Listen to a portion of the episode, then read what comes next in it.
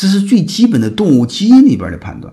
你比如这个女人找男人，你会发现，女人找男人首先给她找带来安全的人。为什么？她面临将来要生孩子，生孩子要养孩子。如果这个男人不能给她带来安全，这个女人未来的风险就很大。所以，对人的判断，你不用思考，基因里边就有。你比如你跟什么样的人，首先是这个人人品好，又有专业能力，然后又有胸怀，能给你带来未来，能让你学到东西。这是最简单的判断，对吧？然后如果更具象一些，你会发现，就是像唐僧那样的人，他不需要有多大的所谓你看到的本事，他只要有理想、意志坚定就够了。